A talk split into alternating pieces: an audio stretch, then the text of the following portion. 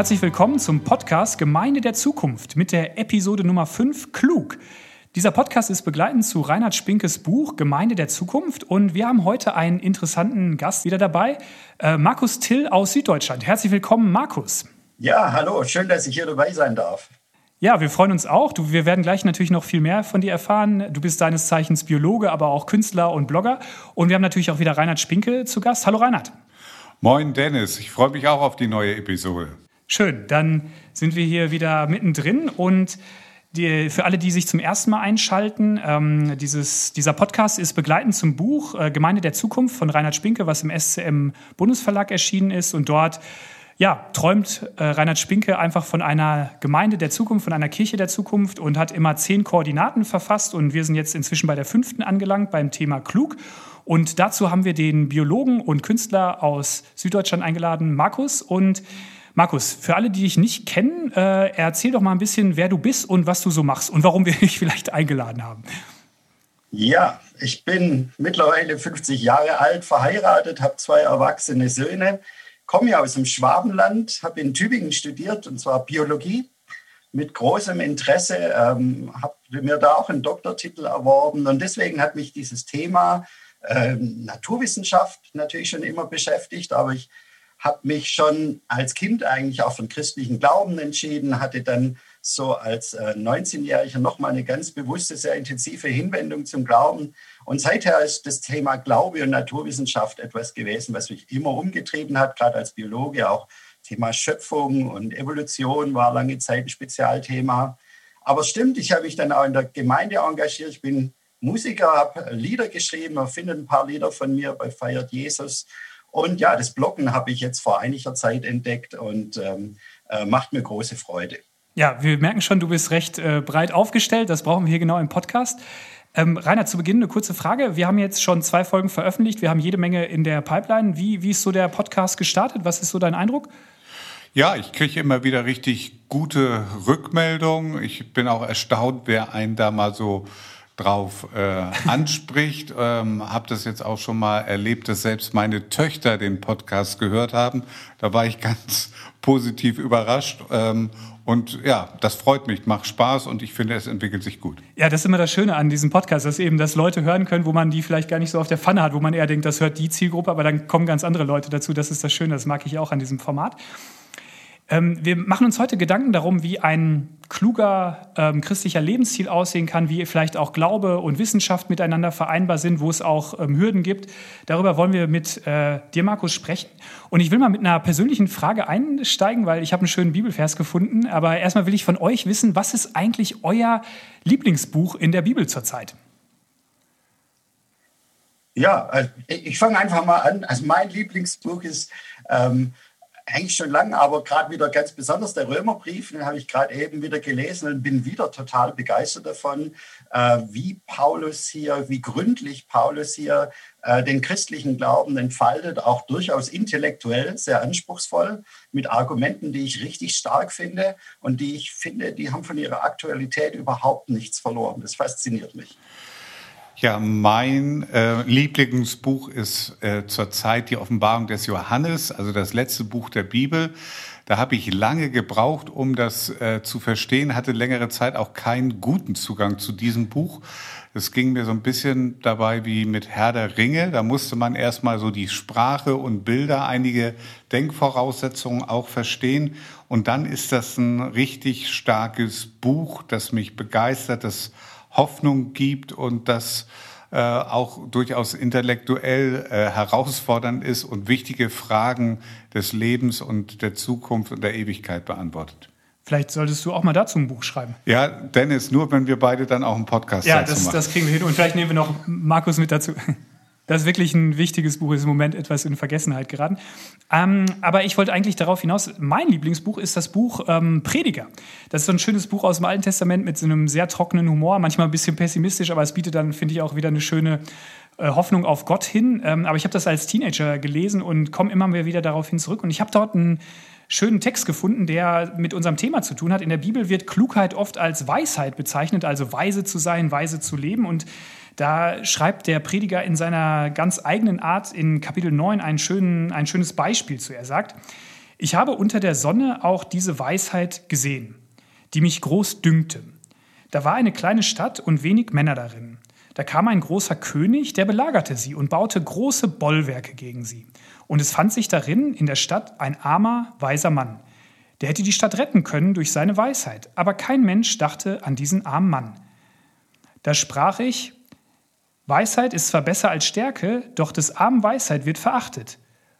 Und man hört eher auf die Worte des Königs als auf die des armen Mannes.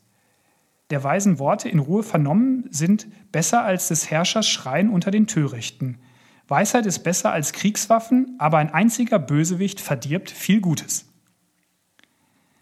In dieser ganz eigenen Sprache, die ich immer sehr packend und sehr toll finde, aber er beschreibt hier ähm, Bollwerke gegen diese Stadt und da drin ist ein armer, weiser Mann, der viel ausrichten kann, aber wenn ich euch jetzt frage, ähm, was sind eigentlich Bollwerke gegen einen klugen christlichen Glauben? Was würdet ihr sagen? Was sind Bollwerke im 21. Jahrhundert? Ja, zum einen würde ich jetzt mal sagen, dass wir in einer Phase leben, wo äh, in der Öffentlichkeit der Säkularismus ja starke Kraft entwickelt hat und wo Glaube häufig in Frage gestellt wird, und zwar aus rationalen Gründen. Und ähm, das kann den Eindruck vermitteln, als wenn Menschen, die, die trotzdem an Gott glauben, irgendwie weniger intellektuell, weniger schlau, weniger gebildet sind. Gerade in Ostdeutschland hat man das sehr gespürt, ähm, dass zum Beispiel Wissenschaft und Glaube als völlig unvereinbar galt. Und äh, damit gilt es schon so ein bisschen äh, auch argumentativ aufzuräumen, weil das natürlich nicht äh, stimmt. Also weder ist es so, dass äh, intelligente Leute automatisch mehr glauben, noch, noch weniger, sondern das äh, hat eigentlich sozusagen eine eigene Kategorie und das muss man deutlich machen. Auch gerade den jungen Menschen an den Schulen habe ich auch manchmal den Eindruck, dass ein Vertrauen in Gott oder Vertrauen auch in die Bibel, dass das sehr schnell als naiv gekennzeichnet wird und ähm, darüber muss man sprechen. Ja. Kann ich nur bestätigen, Reinhard, wie du das siehst. Ich finde dieses Bild vom Bollwerk ganz toll und ich sehe tatsächlich ein ganz zentrales Bollwerk, das äh, mich seit einiger Zeit umtreibt. Ich bin ja Naturwissenschaftler von Haus aus die Naturwissenschaft hat sich eine Selbstbeschränkung auferlegt. Sie sagt, wir rechnen, wenn wir die Natur und die Welt untersuchen, grundsätzlich nur mit natürlichen Ursachen. Wir, wir, wir schließen von vornherein aus, dass es sich hier um irgendein übernatürliches Phänomen handeln könnte. Und dieses Denken, dieses, diese Selbstbeschränkung auf natürliche Ursachen macht in der Naturwissenschaft ganz viel Sinn, in der Erforschung der natürlichen Welt äh, macht es extrem viel Sinn, weil äh, Naturwissenschaft funktioniert nicht, wenn ich hinter Bäumen irgendwelche Geister vermute oder hinter dem Donner der Zorn, den Zorn der Götter. Ähm, da war das super sinnvoll, diese Selbstbeschränkung. Aber mittlerweile hat diese Selbstbeschränkung so weit um sich gegriffen, dass man sie auch ausgedehnt hat, zum Beispiel auf die Ursprungsfrage, woher kommt denn diese Welt? Ähm, auch da will man jegliches göttliche Wirken ausschließen und geht von vornherein davon aus, dass alles irgendwie durch Selbstorganisation der Materie entstanden sei, was ich für äußerst fragwürdig und auch für empirisch gar nicht verhaltbar halte.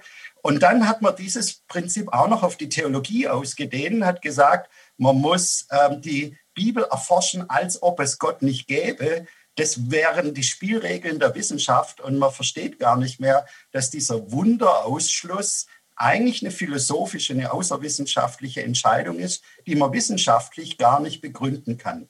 Die ist in der Naturwissenschaft sehr erfolgreich gewesen, aber ich finde, in der Ursprungsforschung war dieser, diese Selbstbeschränkung nicht erfolgreich und in der Theologie halte ich ihn für völlig abwegig. Das war hier mal schon angesprochen worden in diesem Podcast. Ähm, dass man nicht glauben kann, dass die Evangelien entstanden sind in der Zeit der Augenzeugen, weil da ja mit drin steckt, dass die Tempelzerstörung angekündigt worden ist. Und sowas gibt es ja nicht, dass das jemand vorhersehen kann. Also müssen die Evangelien nach der Zerstörung des Tempels entstanden sein. Das wäre jetzt ein Beispiel, welche Konsequenz das hat, äh, wenn ich ähm, diesen Wunderausschluss sogar in die Theologie mit hineinnehme und gar nicht merke, dass dieser Wunderausschluss gar kein Grundsatz ist von Wissenschaftlichkeit, sondern eine philosophische Entscheidung. Ich empfinde es als starkes Bollwerk. Ich will hier nochmal kurz einhaken, weil ich gerade da total interessant finde, was du von der Naturwissenschaft erzählst. Genau, Theologie werden wir uns hier auch noch viel mit beschäftigen. Ähm, ich war mal vor zwei Jahren, glaube ich, auf so einer ähm, christlichen Konferenz in Oxford, was ja auch so ein intellektuelles Zentrum ist. Und da hat so ein christlicher Physiker so einen Vortrag äh, genau auch über das Thema gehalten, also so diese Vereinbarkeit von Glaube und Wissenschaft. Und er hat dann so ein paar Thesen geliefert, warum man auch als Physiker ähm, glauben kann. Und dann war so, ein, so eine ähm, Frage-Antwort-Runde. Ähm, und da hat einer eine Frage gestellt und dann meinte er, ähm, bei ihm so im Kollegenkreis oder wo er in, in den, ist es oft gar nicht so ungewöhnlich, dass ähm, Wissenschaftler glauben, also und dass sie ein Problem damit haben, dass sie jetzt, was weiß ich, an einen übernatürlichen Gott glauben oder an den christlichen Gott, aber gleichzeitig auch ähm, Wissenschaftler sind und diese Methoden. Äh, er sagte, das ist oft auch in anderen Disziplinen, fällt ihm das eher auf, dass Leute da Probleme haben, jetzt aus den Geisteswissenschaften oder so. Ähm, wie würdest du das in deinem Umfeld sehen? In Deutschland vielleicht oder Tübingen, wo du arbeitest, ist ja auch so eine Universitätsstadt. Ähm, wie, wie erfährst du das da? Also Tatsache ist, dass dieses, dieser Wunderausschluss oder dieser Ausschluss alles Übernatürlichen in der ganzen wissenschaftlichen Community strikt als Gesetz gilt. Ja, in dem Moment, wo ich irgendein Paper mache, eine Veröffentlichung mache und ich schreibe da was von etwas Göttlichem, dann bin ich raus. Dann wird es nicht veröffentlicht, kann ich damit äh, keine äh, äh, Forschungsförderung einwerben. Da bin ich einfach äh, aus, äh, raus. Und wie gesagt, ich finde es auch grundsätzlich gut. Ja? Wir wollen weg von Animismus, wir wollen weg von Pantheismus bei der Erforschung der Welt. Aber, und, und, und es war ja auch eine Erfolgsgeschichte, die, die, die Natur so zu erforschen, dass es alles äh, nach natürlichen Ursache-Wirkungsbeziehungen funktioniert. Aber bei der Ursprungsforschung halte ich diese Setzung für fragwürdig, auch nicht für erfolgreich. Ähm, das sagt kein Wissenschaftler in irgendeinem Paper. Ich würde aber vermuten, dass hinter den Kulissen tatsächlich viele Forscher merken, wir finden zum Beispiel in den Zellen, sondern in den simpelsten Zellen, unglaublich komplexe molekulare Maschinen. Ich habe das selber im Studium schon erlebt, dass mein Professor gesagt hat, da sitzen molekulare Anordnungen, das sieht eigentlich aus, wie wenn da jemand eine Maschine hingebaut hätte. Ja, auch die Sprache schon verrät, dass Forscher ahnen, hier war nicht nur sich selbst organisierende Materie am Werk, hier hat jemand etwas geschaffen, was von Design zeugt. Ja, jetzt ist Design, dieses ganze ID-Thema, hat bei uns immer noch einen ganz schlechten Ruf. In Amerika ist es schon deutlich anders. Ähm, da wird es wirklich diskutiert. Hat unsere Schöpfung, hat die, hat die Natur draußen nicht Anzeichen, die für einen Designer sprechen, die dafür sprechen, dass hier jemand am Werk gewesen sein muss, der einen Geist hat. Ähm, Zumal die Natur ja selber, wir reden über uns selber, wir haben offenkundig einen Geist, wir sind keine chemischen Maschinen. Ähm, das zeugt doch davon, dass diese Natur auch einen geistigen Verursacher haben muss. Bei uns offiziell verpönt, aber ich glaube, viel mehr Menschen und auch Wissenschaftler, als wir denken, spüren, dass das eine Realität ist, die wir ernst nehmen müssen. Markus, wenn ich das richtig sehe, dann äh, war ja auch im 18. und 19. Jahrhundert das Weltbild insgesamt viel geschlossener, wenn ich es richtig verstanden habe, durch die ja. Quantenphysik und auch die Relativitätstheorie ist ja die äh, das Rechnen mit unerwarteten Ereignissen in der Wissenschaft doch eigentlich auch viel äh, hat ja viel mehr Eingang gefunden, ja. Also dass völlig unerwartete und nicht vorhersehbare Ereignisse passieren. Und äh, auch ein Albert Einstein hat ja eigentlich mit Gott gerechnet, wenn ich das jetzt richtig von äh, von ihm weiß, dass es da jemanden gibt, der ähm, der irgendwie da im Hintergrund oder auch im Vordergrund ist. Warum ähm, hast du den Eindruck, warum ähm, verschließt sich besonders die europäische Wissenschaft denn so gegen Glauben? Ist da auch eine Angst oder ist das ein Machtkampf oder wie interpretierst du das? Also formuliert wird tatsächlich eine Angst, die ich auch grundsätzlich berechtigt finde. Wie gesagt, es gibt Denkweisen, Weltbilder, die wissenschaftsverhindernd wirken. Wenn ich, wie gesagt, in, der Natur überall das Göttliche sehe und damit nicht mehr damit rechne, dass ich für all das eine natürliche Ursache finden würde, dann würde das Wissenschaft unterdrücken. Ja, solange ich halt glaube, der Donner kommt vom Zorn der Götter, werde ich mich nicht aufmachen, um die natürlichen Ursachen für den Donner zu finden. Das ist eine berechtigte Befürchtung, finde ich. Und deswegen finde ich diese Selbstbeschränkung in den allermeisten Teilen der Wissenschaft auch völlig richtig. Immer wenn ich frage, wie funktioniert das, sollte ich mit natürlichen Ursachen rechnen. Deswegen die allermeiste Naturwissenschaft, die läuft, da bin ich ein riesiger Fan von. Ich stelle nur die Frage, wenn es die Fragestellung ist, woher kommt das? Das ist eine ganz andere Art der Fragestellung und ich finde, da überschreitet Wissenschaft ihr Terrain, wenn sie da auch schon von vornherein voraussetzt, die Frage, woher das kommt, da wären auch nur natürliche Vorgänge am Werk. Hier fände ich es berechtigt, äh, die, die These wieder zuzulassen und offen zur Diskussion zu stellen, gibt es in der Natur nicht tatsächlich Merkmale, die auf einen Designer, auf eine geistige Verursachung hinweisen? Und ich persönlich würde sagen, na, die, eigentlich sind die Anzeichen überwältigend dafür, dass es diese Designmerkmale tatsächlich gibt in der Natur. Ich bin da voll überzeugt davon.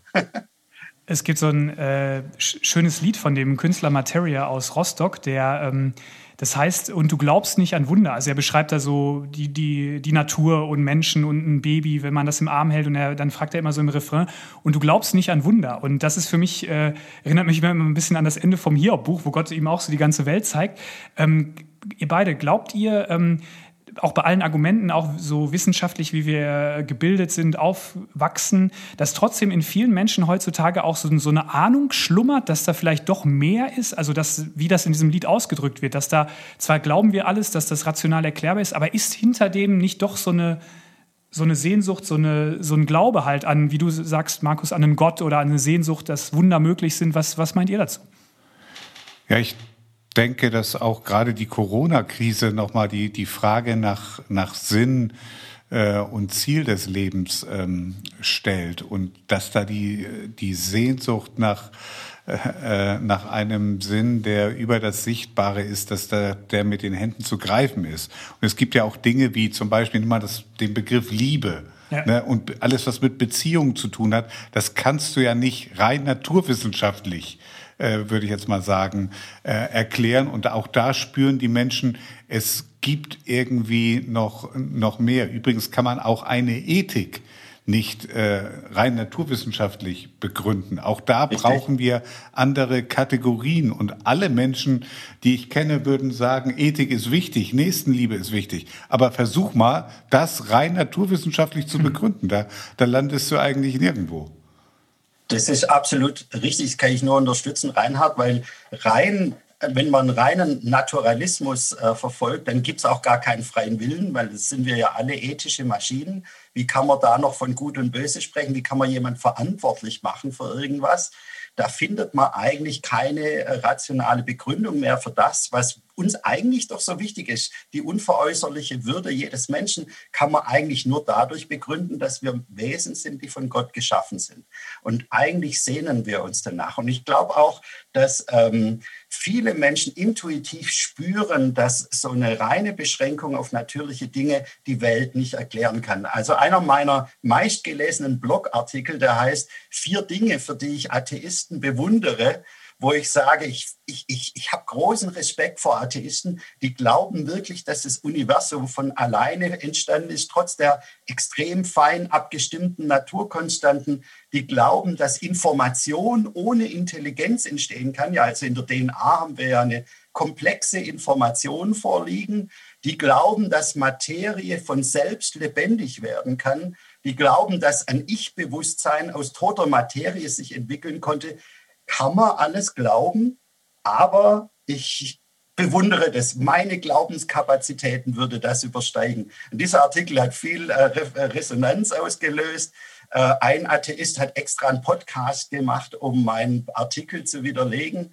Aber ich habe den Eindruck, die ganz, ganz große Mehrzahl der Leute, die das gelesen haben, spüren, ja, das stimmt das sind so viele Anzeichen dafür, dass es da mehr geben muss, dass es nicht alles nur eine Ursache-Wirkung sein kann, dass diese Welt hervorgebracht hat. Das ist doch wichtig heutzutage, dass es auch Resonanz erzeugt oder dass man in, ins Gespräch geht. Ich ähm, will mal noch eine Frage in eine andere Richtung stellen. Ähm, also ich habe den Eindruck, ähm, so in in unserem Gemeindebund, Freie Evangelische Gemeinden und auch wo ich mit anderen, mit Kirchen zu tun habe, da spricht man schon oft auch eine intellektuelle Zielgruppe an. Also da, da geht es auch oft um Inhalte, um auch, da ist das Level schon so ein bisschen höher. Und wir hatten ja im letzten Podcast auch Thies Hagge zu Gast, der ja auch nicht dumm ist, also ein intelligenter Mensch, der sich da Gedanken macht, aber der in seiner Kirche eben auch viele Menschen hat, die, ähm, sag ich mal, äh, ja, die ein bisschen anders unterwegs sind, die vielleicht einen Migrationshintergrund haben oder die ähm, einfach äh, andere Jobs haben, als jetzt an die Uni zu gehen oder so. Und ähm, da hat er gesagt, da ist es ganz wichtig, dass das Evangelium in ihrer Sprache zu sprechen. Und ähm, wie seht ihr das? Äh, haben wir auch als christliche Kirchen, Gemeinden manchmal ein bisschen das Problem, dass wir so am, mit unseren Argumenten oder mit unseren Inhalten, äh, wir sagen, das soll gut überlegt sein, aber auch manchmal so ein bisschen am Horizont der Menschen vorbeireden, dass sie es vielleicht gar nicht so packen und sagen, boah, das ist mir aber viel zu ähm, intellektuell, viel zu hochtrabend. Ich bräuchte eher was Griffiges, was, ähm, was Packendes sozusagen. Das kann schon sein. Da würde ich natürlich sagen, dass äh, zum Beispiel das von dir angesprochene Buch äh, Kohelet, äh, Predigerbuch, beides miteinander verbindet. Manchmal echt äh, so intellektuelle äh, Höchstverrenkungen, sage ich jetzt mal. Und auf der anderen Seite viel praktische Lebensweisheit. Und wenn ich jetzt noch mal an die Schöpfung denke, äh, über die wir gesprochen haben, so ist es doch irgendwie verwunderlich, dass wir in einer Zeit leben, wo wir, äh, wo wir sagen, wir müssen zurück auch zum Natürlichen an vielen Stellen, zum Beispiel was den Lebensrhythmus angeht, Verhältnis von, von äh, Arbeit und Ruhe. Wenn man das jetzt nur naturalistisch betrachtet, ergäbe das wieder, finde ich, gar keinen echten Sinn, ja, sondern äh, nur wenn du glaubst, dass da jemand das irgendwie äh, angelegt hat. Ich finde, dass es super viel praktische Lebensweisheit äh, in der Bibel gibt. Und dazu gehört zum Beispiel, dass man nicht nur arbeiten kann als Sinn im Leben, dass man auch ausruhen muss und dass man das Leben genießen muss. Dafür mag ich das Predigerbuch übrigens sehr, weil da so viel davon steht, äh, äh, darin steht, dass man bei all dem, was schwer ist, ab und zu einfach ein gutes Glas Wein genießen soll, das Leben mit seiner Familie und mit den Freunden. Das ist handfest. Und wenn du nur in einer Leistungsgesellschaft lebst, wo immer gesagt wird, versuche es noch härter, schneller, weiter, äh, dann ist das etwas, wo die Leute merken, ähm, da, das hilft uns nicht. Und wenn du jetzt nochmal auch von der äh, die, also Evolution, wenn du das mal ganz konsequent zu Ende denkst und nur äh, vom Überleben des Stärkeren ausgehst, dann hast du für all diese Dinge überhaupt keinen Platz. Hm. Ich würde uns ja ermutigen, dass wir wieder sehr viel selbstbewusster von den ganz einfachen Wahrheiten des Evangeliums sprechen. Paulus, ich habe ja vor den Römerbrief erwähnt, sagt da sehr simpel, man kann Gott erkennen in der Schöpfung. Ja? Geh raus, guck das an, guck die Wunder der Schöpfung an und, und du siehst, dass es einen Gott gibt. Wir trauen uns kaum noch, diesen, diesen Zusammenhang ähm, so heute zu vertreten, weil viele Wissenschaftler jetzt lang behauptet haben, nein, die Schöpfung ist ja nur ein Resultat von ähm, Selektion und Mutation und so. Und ich würde sagen, nein, die, die, all diese Mechanismen, die da dargestellt werden, sind bei weitem nicht in der Lage, das Wunder der Schöpfung zu erklären. Und wir dürfen eigentlich die Argumentation, die Paulus hier bringt, die ist heute total stichhaltig. Schau in die Wunder der Schöpfung und du siehst, dass es einen Schöpfer geben muss. Ähm, da dürfen wir, glaube ich, wieder sehr einfach und sehr ähm, überzeugt äh, davon sprechen und Menschen darauf hinweisen. Ich möchte noch mal zu einem anderen Thema kommen, zu einem ethischen Thema. Also Christen sind ja für ihre Sexualethik sehr belächelt worden in den vergangenen Jahrzehnten. Da kann ich mich auch gut noch mal als Jugendlicher dran erinnern, auch manchmal das Gefühl zu haben, wenn du, wenn du so dich an die biblische Ethik hältst, wenn du wartest bis zur Ehe ähm, mit äh, Sexualität und ein äh, Mann, eine Frau ein Leben lang, dass das völlig antiquiert sei.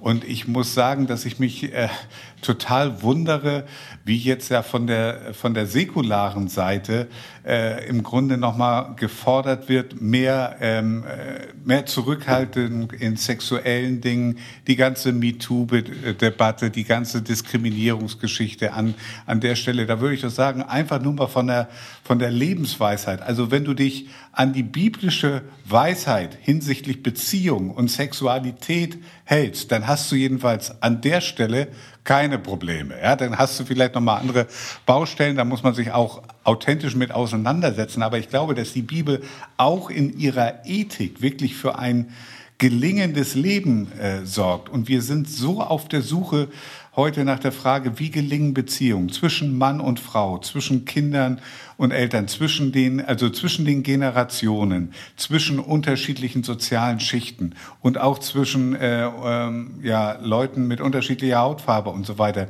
Und die Bibel hat jede Menge dazu zu sagen. Und ähm, ja, da steckt super viel Weisheit drin.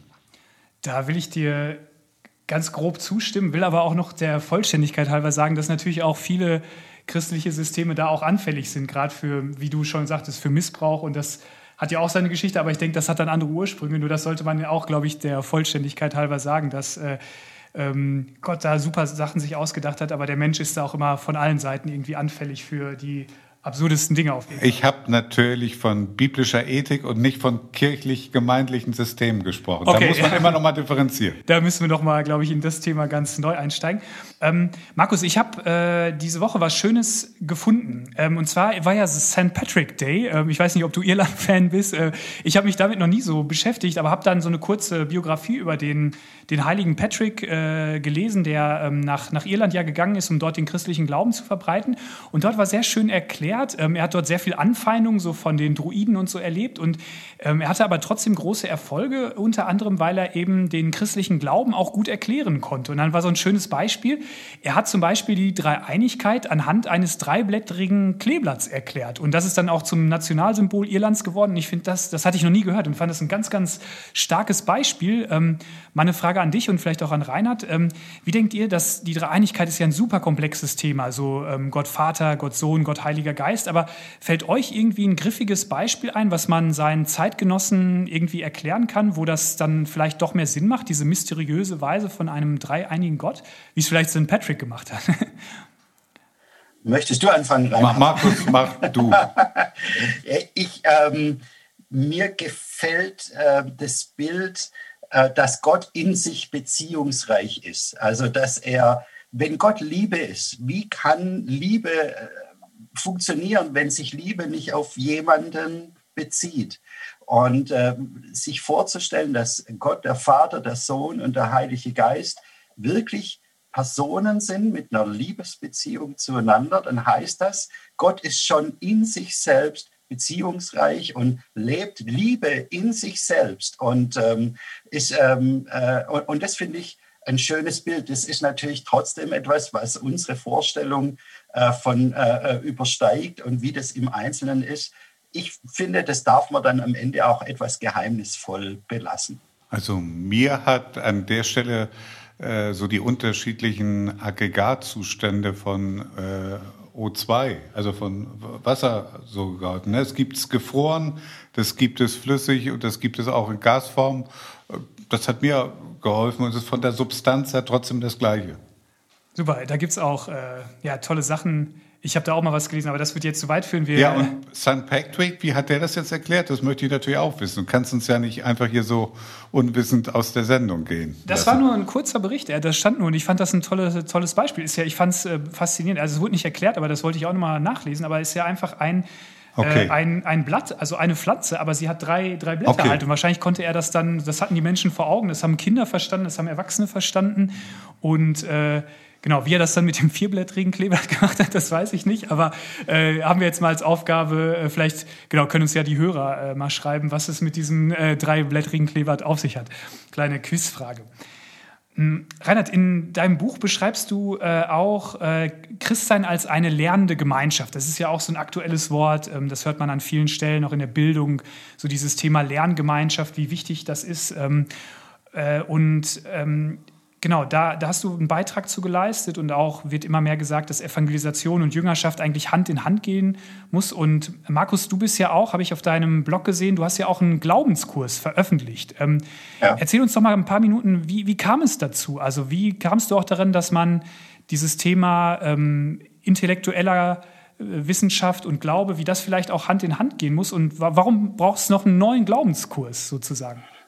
Gut, also mein Glaubenskurs richtet sich anders als der Alpha-Kurs jetzt eigentlich nicht primär an Leute, die noch gar nichts über den christlichen Glauben wissen. Es geht eigentlich stärker darum, Menschen, die zumindest, ich sag mal, in der Nähe des Glaubens sind oder aber auch Leute, die vielleicht schon lange Christ sind und merken irgendwie, meine Glaubensfundamente zerbröseln und meine, äh, meine Leidenschaft für Jesus äh, ist dahin, die, die wieder neu mit Feuer für Jesus zu füllen und auch sie spüren zu lassen. Dieser Glaube ist so wertvoll, so kostbar und ähm, kann mich wirklich im Alltag tragen. Es ist auch nicht nur ein theologisches Konstrukt, sondern etwas, das mich wirklich im Leben und im Sterben tragen kann. Ähm, dafür wird, will dieser Kurs einfach neue Fundamente vermitteln. dazu gehört zum einen eine Liebe zur Bibel zu vermitteln, dass wir äh, mal wieder den großen Überblick über diese große Geschichte Gottes mit den Menschen kriegen und äh, dadurch auch merken, wie spannend dieses Buch ist. Aber dann auch zu fragen, wie kann ich das jetzt im Alltag umsetzen? Wie kann das passieren, dass es nicht nur fromme Theorie bleibt, sondern dass es gelebte Praxis im Alltag ist? Und darum geht es in diesem Kurs. Ähm, ja, ich äh, bin gerade dabei, Videos zu produzieren. Zu jedem äh, Teil dieses äh, Kurses ist fast fertig. Neun von zwölf Vor Vorträgen sind soweit. Ich bin bald so weit, dass man das eigentlich in, ja, hoffentlich in jedem Hauskreis oder auch Menschen persönlich diesen Glaubenskurs durcharbeiten können. Reinhard, ich erlebe da eine ganz große ähm, ja, einen positiven Output, äh, wenn man mit Menschen unterwegs ist und sich gemeinsam Gedanken über den christlichen Glauben macht. Und da können Menschen bei sein, die da gerade erst am Anfang mit, und da können Leute bei sein, die Zweifel haben, da können Leute bei sein, die da voll überzeugt von sind. Ähm, und, aber wir leben ja in Zeiten, wo man sich vieles im Internet anguckt, wo man Podcasts hört, wo man in die Gemeinde geht, man hört eine Predigt, geht wieder nach Hause. Was sind so deine Erfahrungen und auch vielleicht deine Ideen? Wie kann diese Lerngemeinschaft, ähm, dass wir voneinander miteinander unterwegs sind, wie kann das besser gelingen? Ähm, ja, da würde ich einfach mal das nennen, was du eben gesagt hast, wenn unterschiedliche Menschen, unterschiedliche Generationen zusammenkommen, dann entstehen einfach äh, viele äh, Fragen und dann kommen unterschiedliche Sichtweisen auf das Leben zusammen. Ich nenne jetzt mal ein Beispiel. Wir hatten jetzt auch theologische Woche, also wo alle Pastoren unseres Bundes und hauptamtlichen Mitarbeiter und Pastorinnen zusammenkommen. Und da ging es um das Thema Nachhaltigkeit, um Umweltschutz und diese Dinge. Und da merke ich natürlich, hat die jüngere Generation einen ganz anderen Zugang und ganz anderen Blick drauf als, als meine Generation, geben dem eine andere, äh, anderen Stellenwert auch äh, im Leben, kommen auch zu anderen Lösungen. Und ich glaube, dass sich das gegenseitig ähm, äh, ein Stück weit befruchten kann. Also auf der einen Seite, jetzt rede ich mal von mir, meiner Generation, vielleicht ein bisschen Gelassenheit an, der, an, äh, an dieser Stelle und auch Betonung von Gott als dem Schöpfer und dann aber auch diese Betonung der Verantwortung, ähm, die wir haben äh, für diese Schöpfung und ähm, darüber ins Gespräch zu kommen, das kann sehr lehrreich äh, sein. Das ist mal ein Beispiel, wo, wo auch Gemeinde insgesamt drüber nachdenken kann, was bedeutet es, dass Gott uns diese Schöpfung anvertraut hat, dass wir verantwortlich sind, aber dass wir auch glauben, dass Gott eben ähm, derjenige ist, der, der gute Gott, der diese Welt erhält und dem wir auch vertrauen können und wo wir nicht in, in Panik verfallen müssen. Das wäre so ein Beispiel, ein Thema, wo ich sagen würde, ähm, da können wir noch lernen. Da kann ja auch ich persönlich noch lernen. Wo, wobei, wenn ich da noch was zu sagen darf, für mich eine große Frage ist, wie gelingt es in unseren Gemeinden Räume zu schaffen, dass Menschen wirklich offen und ehrlich ihre Fragen stellen können? Ähm, ehrlich das, was sie bewegt, ähm, äh, welche Themen und Fragen Sie auch immer haben, äh, Zweifel, die Sie haben. Wie, wie können wir Räume schaffen, dass die ehrlich das äh, äußern können? In unserem Glaubenskurs machen wir immer so Kleingruppen dazu und merken, dass über Wochen hinweg langsam Vertrauen wächst, dass Menschen ehrlich über das sprechen können, was sie wirklich beschäftigt. Aber ich finde, da können wir noch mehr dafür tun. Markus, du hast jetzt ein Thema angesprochen, worauf ich auch noch äh, ähm, kommen wollte. Ähm, du hast geschrieben, dass Menschen Räume brauchen, wo sie offen und ehrlich ihre Fragen stellen können, auch Zweifel äußern können. Und ähm, ich habe ein bisschen deinen Blog gelesen und da setzt du dich ja auch ein bisschen mit diesem innerchristlichen Konflikt auseinander, wo du redest von den ähm, Postevangelikalen und die Evangelikalen, wo ja in, in der christlichen Welt in Deutschland ja oft so ein Diskurs ist. Ähm, was ist jetzt so die richtige Auslegung, ähm, was ist der richtige Stil, ähm, wie gehen wir an, an, an die Kultur, also an die Glaubenskultur ran. Und äh, du hast es auch im Vorgespräch erwähnt, dass du da auch äh, bei Worthaus zu Gast war. Und du hast auch ein Buch dazu verfasst. Ähm, schilder uns doch nochmal vielleicht so am Ende des Podcasts ein bisschen da deine Sicht zu und was, was da auch dein Anliegen ist, weil ich glaube, das interessiert bestimmt auch einige Hörer. Vielleicht hat Reinhard da auch noch was zu, zu sagen, aber das wollen wir nicht verschweigen, gerade weil das ja für dich ein großes Thema ist. So hatte ich zumindest den Eindruck. Was ist da so, so dein, deine Einsicht gerade in diesem Bereich? Also ich war bei Hossa Talk zu Gast. Ähm, aber das Thema finde ich, wir, wir sollten uns wirklich mit diesem Thema beschäftigen, weil ich spüre, wenn ich mich äh, mit diesen Menschen, und es sind ja ganz kostbare, wertvolle, kluge Menschen, und ähm, was ich einfach spüre, ist genau das, dass wir zu wenig bisher Raum geben in unseren Gemeinden, dass Menschen offen und ehrlich ihre Anfragen an den Glauben, ihre Zweifel anbringen können, dass wir zu oft zu schnell sagen, so ist es eben, das musst du glauben als Christ, sonst bist du raus. Und dann sind die Menschen eben wirklich raus, ähm, wenn, wenn sie nicht ehrlich Fragen stellen dürfen. Und dann merken wir, wir speisen sie nicht mit irgendwelchen Floskeln ab, sondern wir machen uns tatsächlich klug Gedanken über die Themen.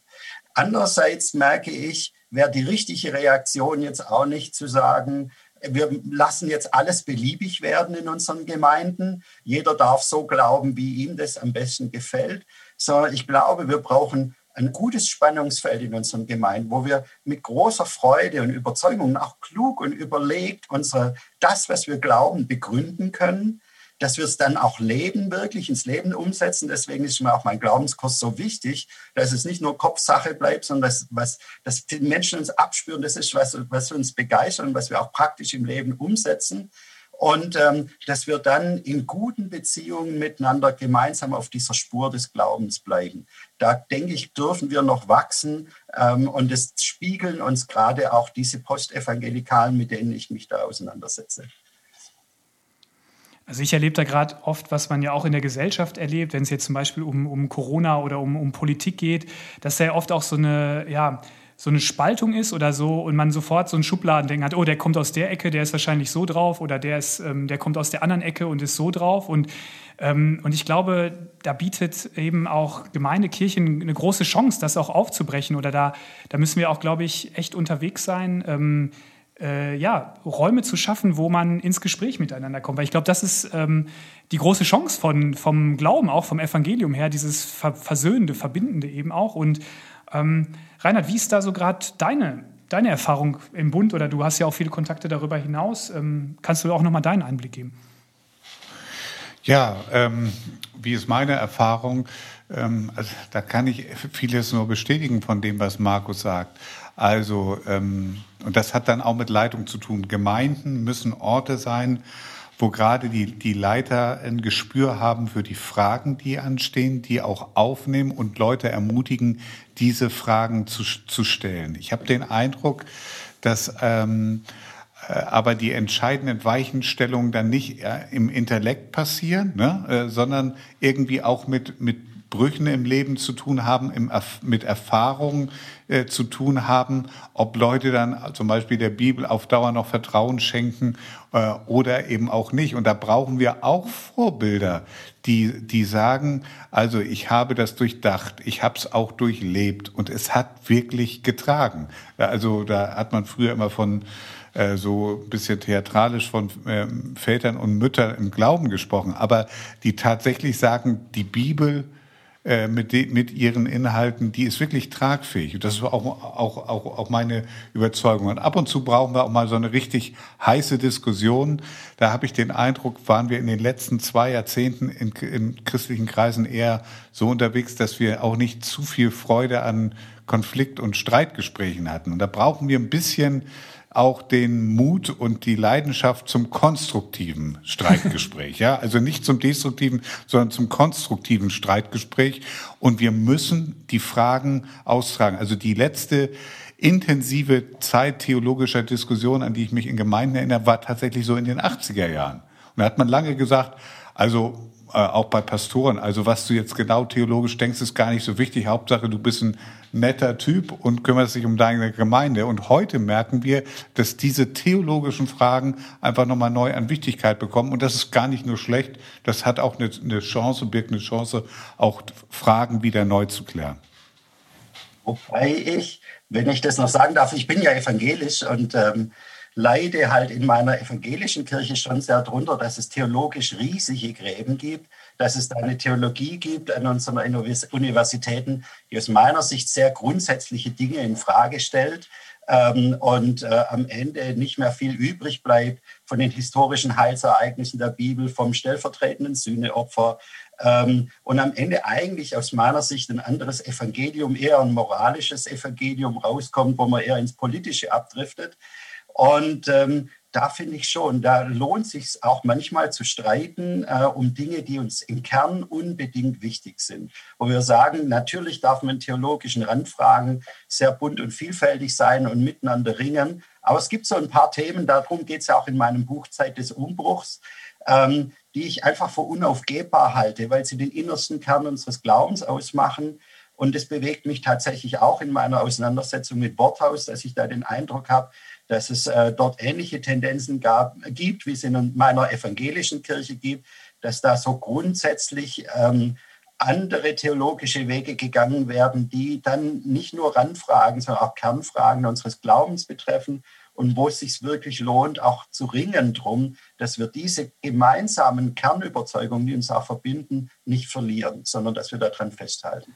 Ich glaube, das wird die große Frage weiterbleiben in der nächsten Zeit, wie wir bei diesen ähm, schweren Fragen, wo es sicherlich auch unterschiedliche Ansichten gibt, was ist jetzt aufgebbar, was ist nicht aufgebbar, ähm, aber wie wir da unterschiedliche Meinungen haben, beisammenbleiben, aber trotzdem darum ringen können. Das ist ja auch in dem Podcast sind wir auch im Gespräch, aber das wird, glaube ich, ähm, sein. Deswegen finde ich es gut, äh, Markus, dass du dich in deinem Blog damit auseinandersetzt. Reinhard, du setzt dich auch äh, damit vielfältig auseinander.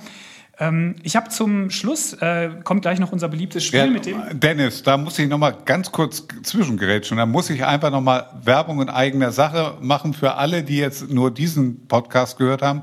Muss, müssen wir dann noch mal sagen, die sollen auch noch mal den Podcast zum Thema äh, konservativ an der Stelle hören, ne? weil es dann eben darum geht, dass wir in der Haltung zur Bibel, dass das eben die, die, die verlässliche äh, Grundlage bleibt, auch in Zukunft. Und deshalb ist, äh, verbindet sich für mich an der Stelle äh, so dass der konservative Umgang mit der Bibel mit einem klugen Umgang mit der Bibel. Okay, das muss ich jetzt irgendwie nochmal loswerden.